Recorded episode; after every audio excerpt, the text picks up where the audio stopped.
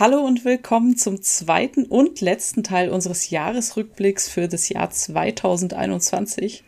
Beim letzten Mal haben wir schon über den Winter und den Frühling gesprochen und heute machen wir weiter mit dem Sommer, Herbst und dem Ende des Jahres. Auch diesen Teil haben wir schon am 22.12. aufgenommen. Wir besprechen also nur alle Ereignisse bis dahin. Wenn ihr den ersten Teil verpasst habt, dann könnt ihr den auf wetter.com, Spotify oder der Podcast-Plattform eurer Wahl immer nachhören. Und auch heute sind wir wieder zu viert. Willkommen Lena, Paul und Corinna. Huhu. Hallo. Hallo Johanna. Hallo Johanna, hallo, hallo Corinna, hallo Lena. Hi. Das letzte Mal haben wir mit dem Frühling aufgehört und jetzt machen wir gleich mit dem Sommer weiter der ist mir irgendwie nicht so besonders sonnig und toll in Erinnerung geblieben. Wie habt ihr den denn erlebt? Ja, das ist auch durchaus richtig. Also was, wenn ich so zurückdenke, saß ich in den vergangenen Sommern häufiger irgendwie bei einem lauen Sommerabend auf der Terrasse und einem Kaltgetränk meiner Wahl. Und es war jetzt so gefühlt äh, nicht so oft der Fall. Ja, total. Also gefühlt haben Weiß alle ich, wie den ganzen Sommer sich nur beschwert, ja, wie schlecht das, das, Wetter ist. Das, das kommt ja immer. Also entweder ist es zu warm, zu kalt, zu Man kann es nie jemandem recht machen. Das, ist, das stimmt, ja. Also ich war äh, zwischendurch in Berlin äh, zu Hause bei meinen Liebsten und ähm, da war es gerade auch in also Anfang des Sommers, echt ziemlich trocken und sonnig und angenehm warm. Also da habe ich zumindest noch ein paar sehr positive Eindrücke, bevor es dann kippte, was aber auch, glaube ich, daran lag, dass ich dann wieder zurück war in München.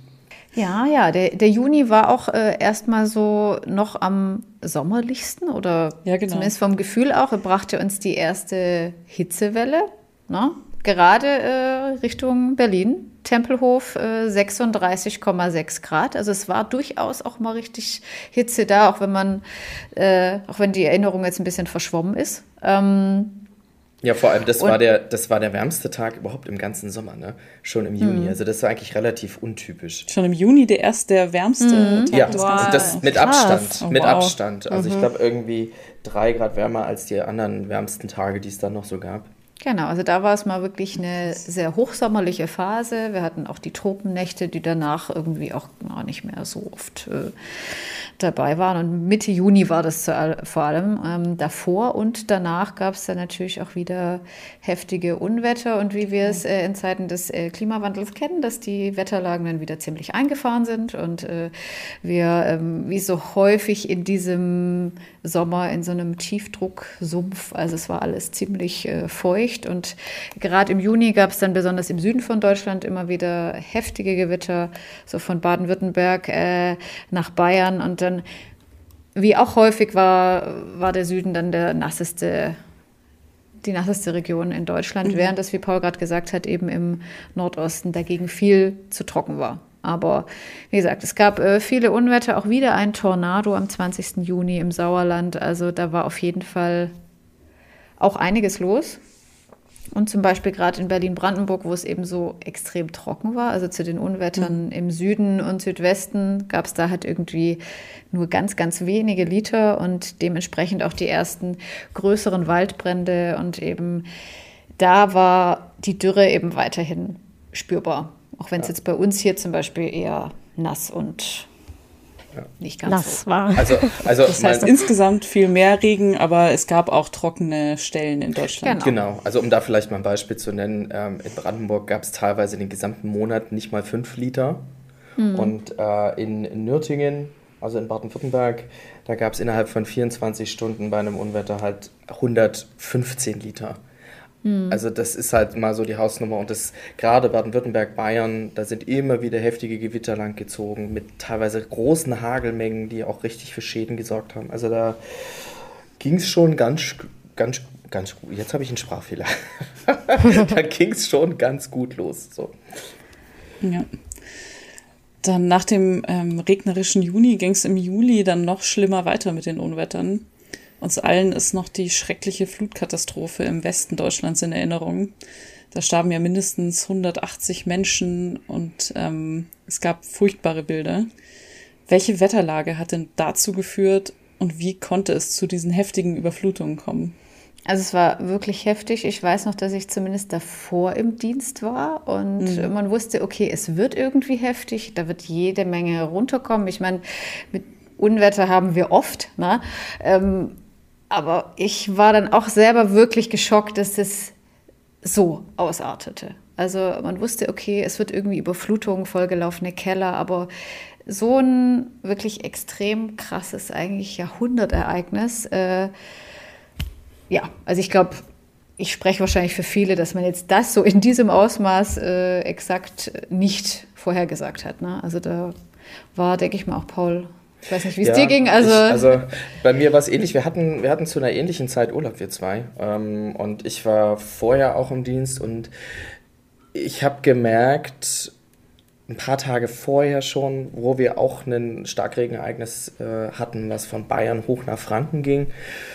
Das hing auch schon, das war ja dieses Unwettertief Bernd, das mhm. hing auch schon ein bisschen damit zusammen und da sind auch die Niederschläge kaum vom Fleck gezogen und da kam so viel runter, dass von hier auf jetzt wirklich auch nicht nur an einem Ort Überflutungen da waren.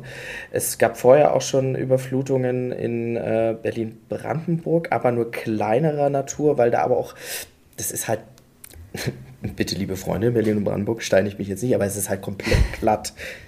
Gibt ja. auch Hügel. Aber das ist halt komplett was anderes als, äh, als das Ahrtal oder, also generell NRW mhm. ist ja doch abseits der Region von direkt Köln oder so sehr, sehr hügelig, sehr enge Täler.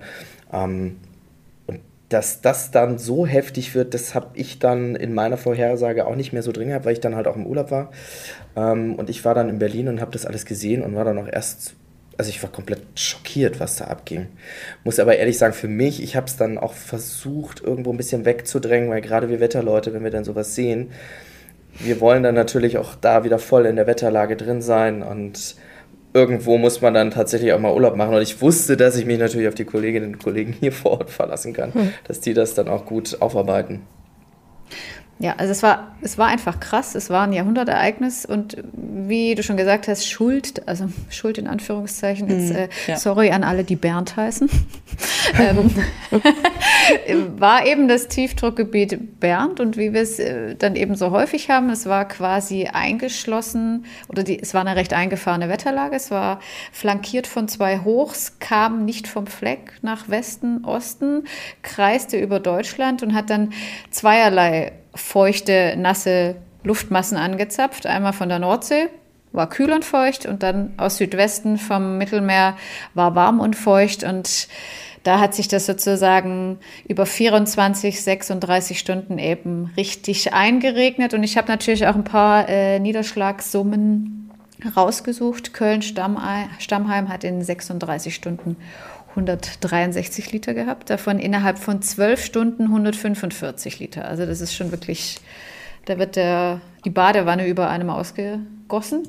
Ähm, denn eine Badewannenfüllung sind 150 Liter. Also es ist wirklich. Also es waren ja auch Rekordmengen, ne? Das waren ja auch Rekordmengen, Rekord. die ja. verbreitet auch gemessen wurden. Deswegen kann man schon wirklich sagen, dass das vielleicht nicht nur ein Jahrhundertereignis, sondern einfach auch wirklich ein Rekordereignis war, was mhm. so in dieser Art und Weise und auch Größe, ja, es ist halt schwierig, da irgendwie Daten zu haben, aber das ist schon krass. Ja, also, also es waren wirklich einfach, extrem äh, viele. Als ich ja? heftig empfunden habe, war halt die Vorstellung, in einem Haus zu sitzen in Deutschland im zweiten Stock und das wird einfach komplett abgerissen so und man muss halt wirklich um sein Leben fürchten, wenn man wenn man dort sitzt, weil also überflutete Keller und vielleicht auch mal so eine im Erdgeschoss so sowas kennt man ja schon, aber dass man das komplette Häuser weggespült werden, das ist ja, war ja schon die Bilder Dörfer. gingen ja auch wirklich um die um ganze Dörfer. Die Bilder gingen ja wirklich auch um die ganze Welt, muss man sagen, weil es so extrem war einfach. Ja, ja. Übrigens auch äh, vielleicht nicht mit dieser Dramatik, aber auch in den Nachbarländern. Ne? In den Benelux-Staaten gab es auch heftige Überflutungen und auch, ich glaube, Großbritannien war äh, im erweiterten Kreis auch noch mit daran beteiligt. Und ja, also und ich dadurch, dass es ja, das wird ja bis heute noch diskutiert, im Warnmanagement echt auch mhm. Probleme gab, dadurch wurden die Leute so überrascht. Ähm, ähm, vielleicht, um das an der Stelle auch nochmal klarzustellen, weil dann irgendwann auch mal kam, naja, irgendwie war die Lage vorher nicht klar doch, mhm. die war klar. Also das ist ja genau das, was Corinna eben auch gesagt hat. Wir wussten eigentlich schon vorher, es wird wirklich extrem werden. Wie extrem kann man bei solchen Ereignissen nie wissen. Ähm, aber dass wir hier von Größenordnungen um die 100 Liter und darüber mhm. sprechen, das war klar. Davor haben wir auch gewarnt, auch in den Videos, da kann ich mich gut dran erinnern, weil wir auch danach nochmal gesagt haben, wir schauen uns das nochmal alles an, haben das überprüft, aber wir haben auch richtig gewarnt mit den richtigen Angaben, dass es halt lokal extrem heftig werden kann. Mhm. Und mehr konnte man ja sozusagen dann auch eigentlich nicht machen. Mhm. Zumindest nicht an unserer Stelle, nee. Und äh, ja. man muss einfach hoffen, dass ja.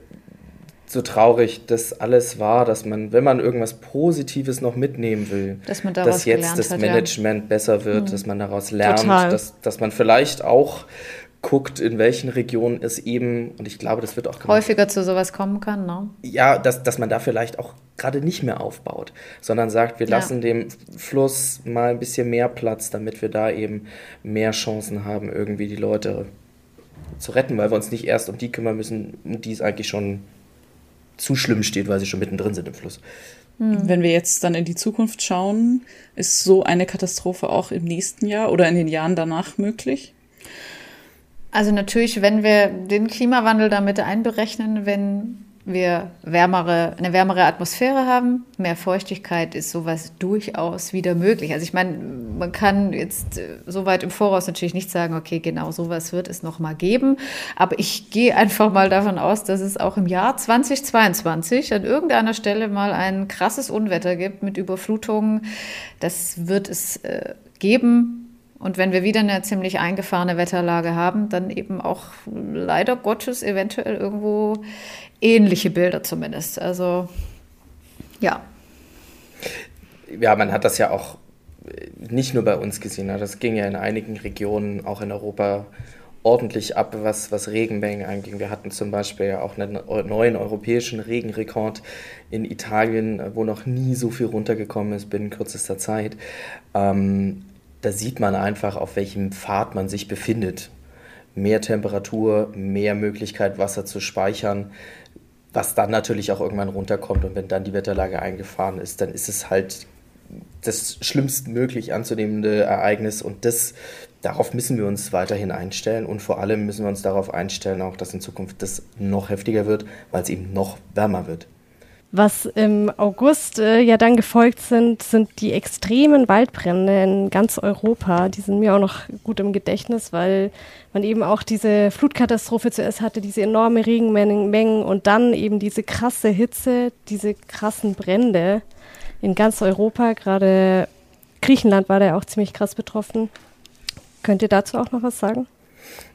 Ja, na gerade wo es bei uns so ruhig war, war es halt in den anderen Regionen Europas, äh, nee, wo es bei uns so unruhig war, so rum, war es in den anderen Regionen Europas halt sehr ruhig und das im Hochsommer mit fortwährend südwestlicher Strömung, teilweise südlicher Strömung, wo Wind direkt aus der Sahara äh, nach Italien äh, zog mit eben diesen, ja, was waren das, knapp 50 Grad. Hm äh, ja, die wir hatten. Nee, 48,0 waren es genau. Die 50 hatten wir in den USA, wo wir diesen, diese krasse, wirklich historische Hitzewelle hatten. Also da sieht man auch, das ist kein Phänomen, was nur in Deutschland, was nur in Europa ist, sondern was wirklich weltweit war. Da war dieses Jahr ein Fingerzeig äh, in die Zukunft und äh, ja, und diese Trockenheit, diese Hitze, das hat dann für diese kräftigen Brände gesorgt, einmal angefangen von der Türkei über Griechenland, über dann auch Italien, später sogar dann auch ähm, auf der Iberischen Halbinsel. Das war schon richtig heftig.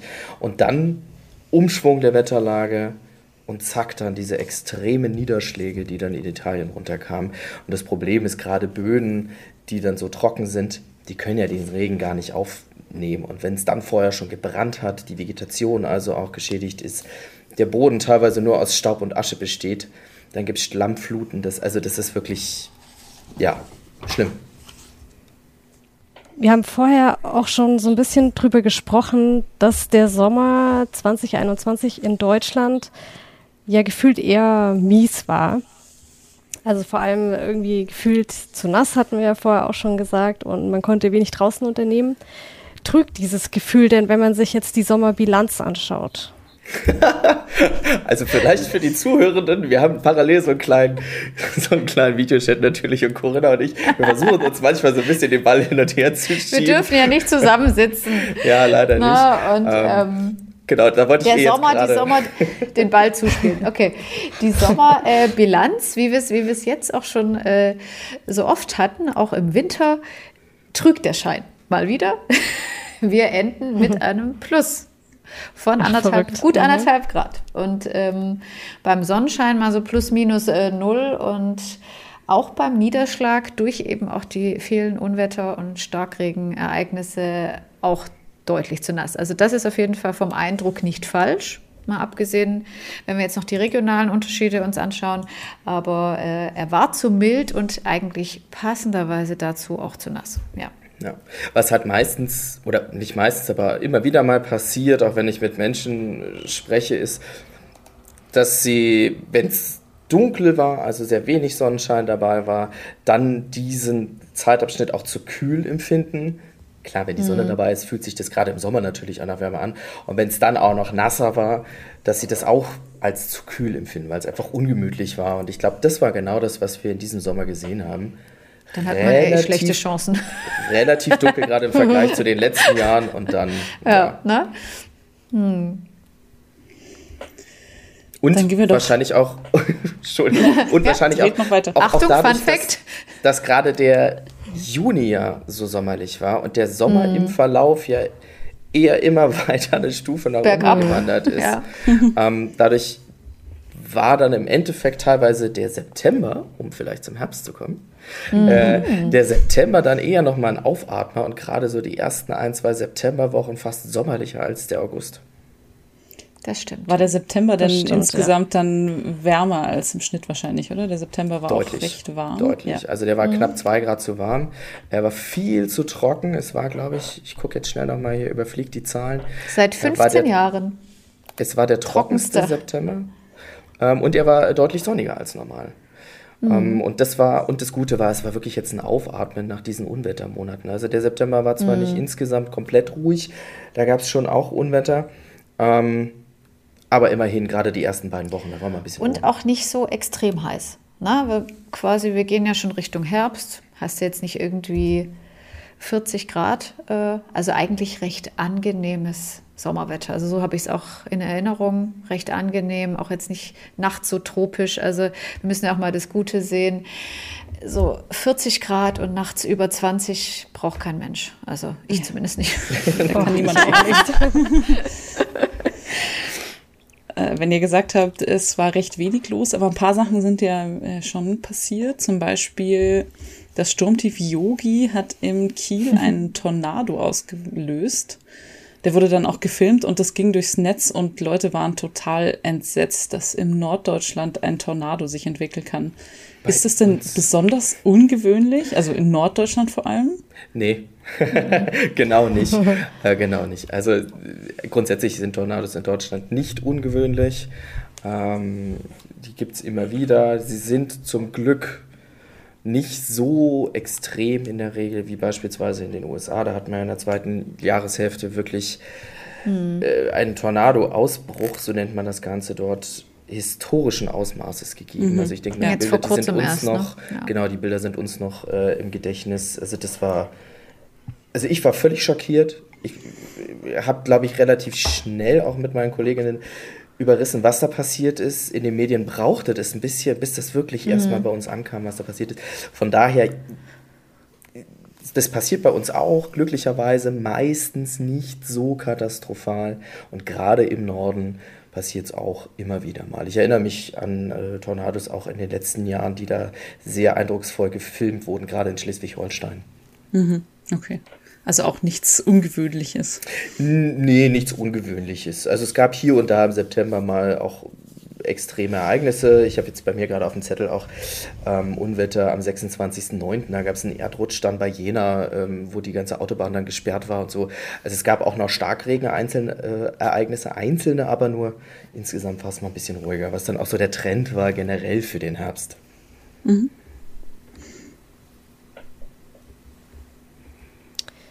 Es gab äh, im Herbst ja auch, äh, abgesehen davon, äh, nicht nur bei uns Unwetter, sondern auch im Mittelmeerraum. Paul, da bist du ja vor allem unser Experte geworden und hast echt total viele Videos dazu gemacht und die Lage immer geupdatet. Wie extrem war das denn dieses Jahr tatsächlich? Ja, ich hatte Glück, dass ich häufig gar nicht so in dieses Alltagsgeschäft eingebunden war und deswegen mal meinen Blick ein bisschen schweifen lassen konnte und dachte immer wieder so, mein Gott, die kommen da einfach mhm. echt nicht zur Ruhe. Es war, also ich persönlich finde schon, dass es extremer war als in anderen Jahren. Auch hier wieder weil wir diese eingefahrenen Wetterlagen hatten. Bei uns war es wirklich ungewöhnlich ruhig. Wir hatten zwar einzelne Stürme, aber ansonsten für den Herbst war es doch insgesamt ziemlich Also quasi ruhig. umgedreht wie im Sommer. Ne? Genau. Und dadurch ging es dann da unten richtig ab. Immer wieder ist die kalte Luft von oder die kühle Luft von Osteuropa runtergerutscht ins, äh, ins Mittelmeer, wollte ich gerade sagen, also in die Mittelmeerregion. Und wir hatten ja diese krasse Hitze am Mittelmeer. Das heißt, auch das Wasser hat sich natürlich krass erwärmt. Beides zusammen, sehr warmes Wasser, sehr warme Luft, sehr viel Feuchtigkeit plus die Kälte. Und dann Tiefdruckgebiete, die relativ ungestört dort umherzirkeln konnten, weil ringsrum Hochdruck war, wie bei uns. Ähm, dadurch gab es beispielsweise auch ein bis zwei Medicanes, also so Hurricane-ähnliche Sturmtiefs. Also da ging es schon echt ab. Dazu habt ihr ja auch eine Folge gemacht, Johanna und du, zu Medicaine. Ja, genau, genau, genau. Also da kann man, kann man gerne, auch noch, gerne noch nachhören. Es ist halt schon sehr, sehr spannend, was da passiert. Also was, was das überhaupt ist und wie gewaltig das ist, was da passiert. Hm. Also wen es interessiert, der kann gerne noch mal reinhören.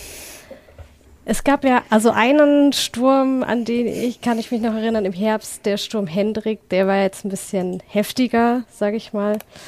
Aber so ein richtig krasser Herbststurm war das im Vergleich jetzt nicht, oder zu den vorigen Jahren? Ja, wir hatten es ja schon in der letzten äh, Rückblicksfolge, dass es im Frühjahr auf jeden Fall mehr Stürme war, gab. Äh, war und dass wir jetzt im, im Herbst war es äh, eher enttäuschend. Also wenn, wenn wir es jetzt mal aus Meteorologinnen-Sicht äh, Genau, aber sehen, nur aus Meteorologinnen-Sicht. Genau, weil, weil für sonst die Menschen war es ja nicht war, enttäuschend. Genau, es schön. war eher, eher, eher ruhig, was das, was das anging. Man kann es natürlich, oder man muss es natürlich positiv sehen, dadurch auch weniger Schäden. Äh, das definitiv. Aber der Hendrik, der hatte schon zumindest ein bisschen Wumms. Äh, es gab auch im Flachland Orkan oder orkanartige Böen. In Trier 115 km/h, in Würzburg 113. Also da, das merkt man dann schon, wenn man rausgeht. ähm, und auch da, wir hatten es gerade von Tornados, gab es äh, in Emmerich und bei Kiel wieder Tornados. Also dieses äh, Sturmtief äh, hat dann auch das ausgelöst. Ähm, da sehen wir, es war dann nicht ganz äh, so harmlos, aber danach wurde es auf jeden Fall um einiges ruhiger bei uns in Deutschland. Das stimmt, ja. Mhm. Wir der, gehen jetzt ähm, mal gleich in den November über. Ne? Oh ja, oh, der November. November, oh, weil der November genau. gewinnt für mich den Preis für den schlimmsten Monat 2021. Das war, das weil, war viel, ja, war viel grau. Novembergrau. Das war, ja, ja, das war sehr, sehr horrormäßig für viele. Äh, spooky nach Halloween sozusagen. Und ähm, Jetzt in den Zeiten aktuell, wo es beim Wetter wieder ungemütlicher wird, hatten gerade Paul und ich die letzten Tage, ach, wir wünschen uns wieder eine Nebellage. Ja.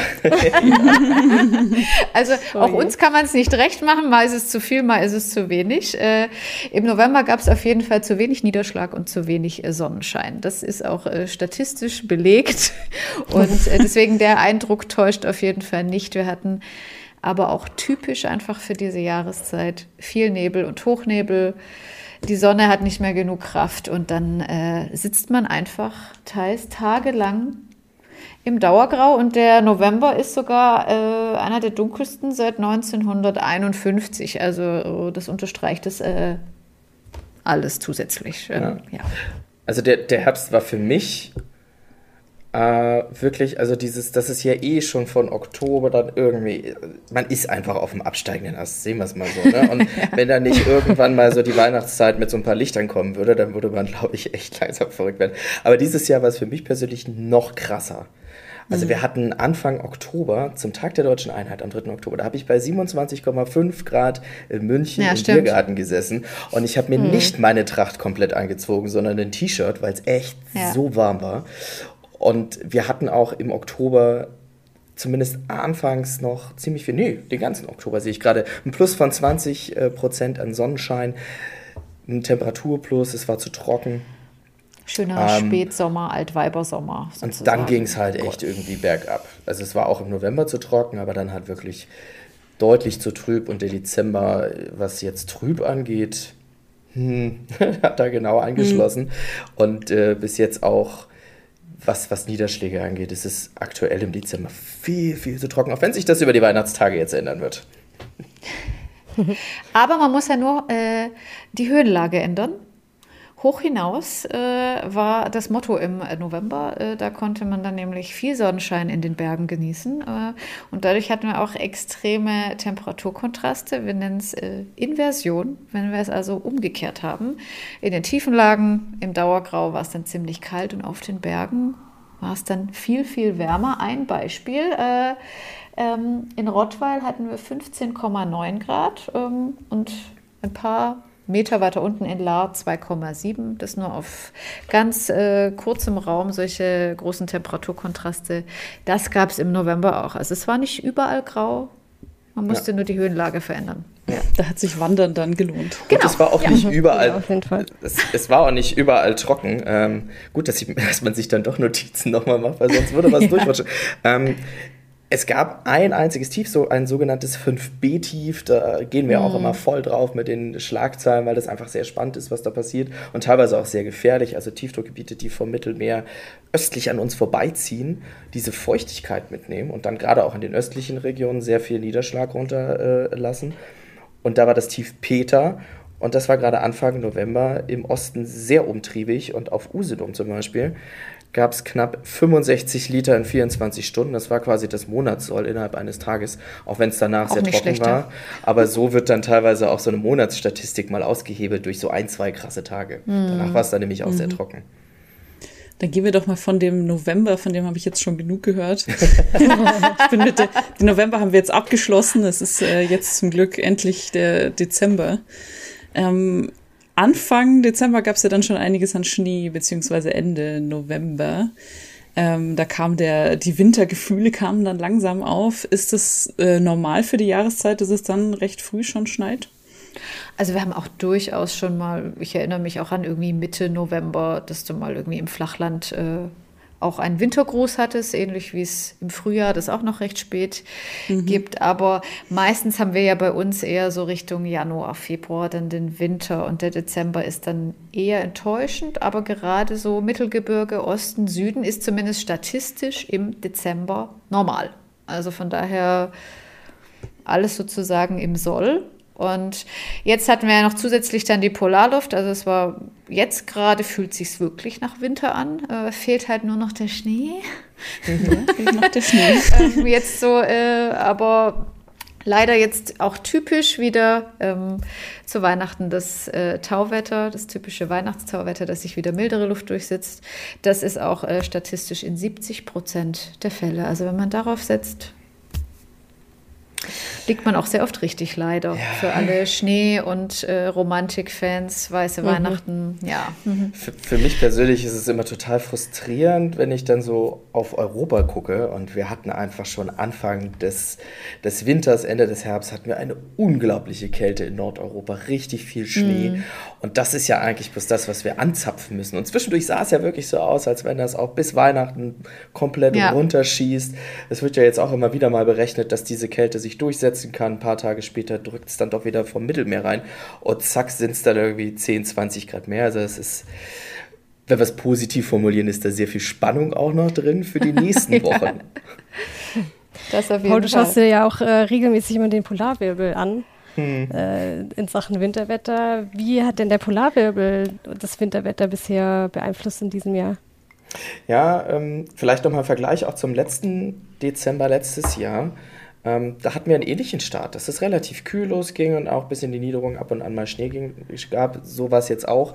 Damals war der Polarwirbel sehr am Straucheln, ähm, hatte Auflösungserscheinungen. Dieses Mal ist er auch am Straucheln, aber er ja, reformiert sich. sich. immer wieder. Ja. Mhm. Also er bildet immer wieder ein doch halbwegs stabiles Konstrukt und dadurch ist es echt schwierig. Zumindest kriegen wir vom Polarwirbel aktuell kaum Unterstützung weil der müsste ja zusammenbrechen, damit wir eine hohe Wahrscheinlichkeit haben, dass mhm. sehr kalte Luft zu uns strömt.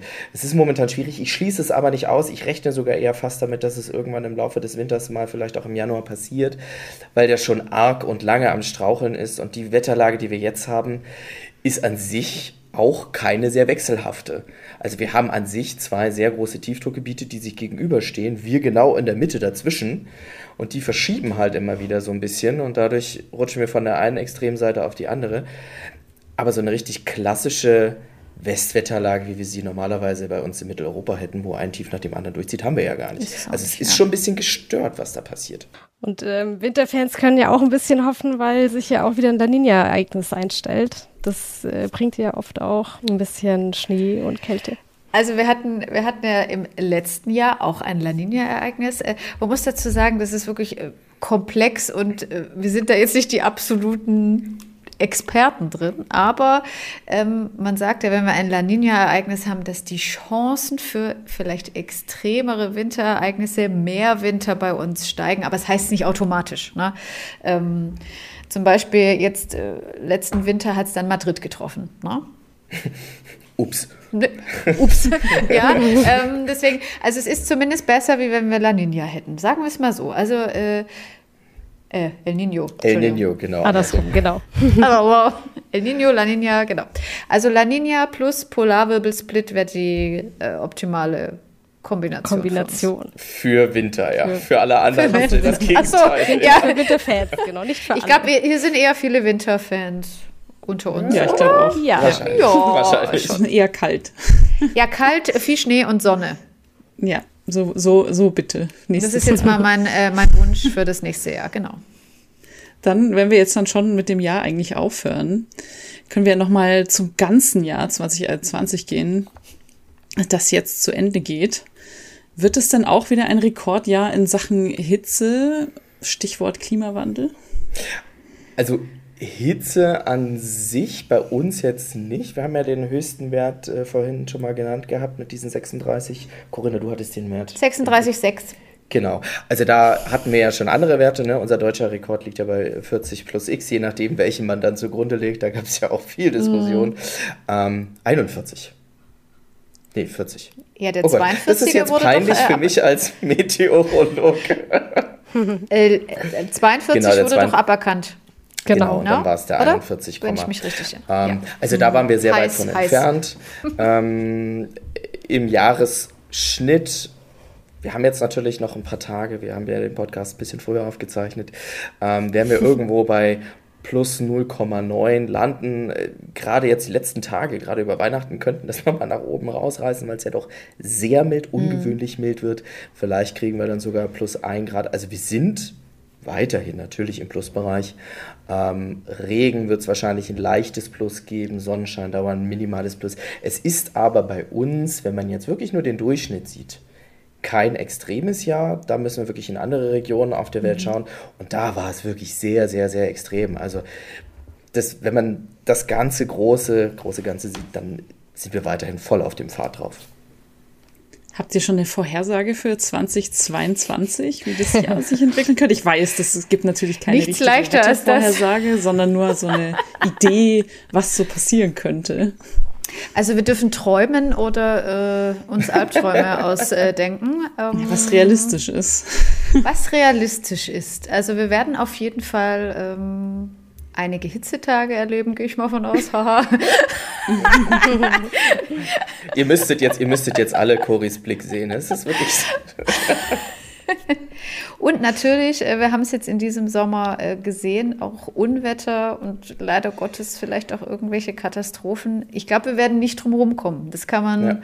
das kann man sagen. Und ähm, ich hoffe für uns auf äh, ein paar sonnige und trockene Tage und nicht zu extrem, ganz einfach. Also ich, ich wollte gerade sagen. Das wünsche ich mir. Nicht zu extrem heiß, äh, Sonnenschein 25 Grad. Ich glaube, das wünschen sich auch viele Zuhörer und ja.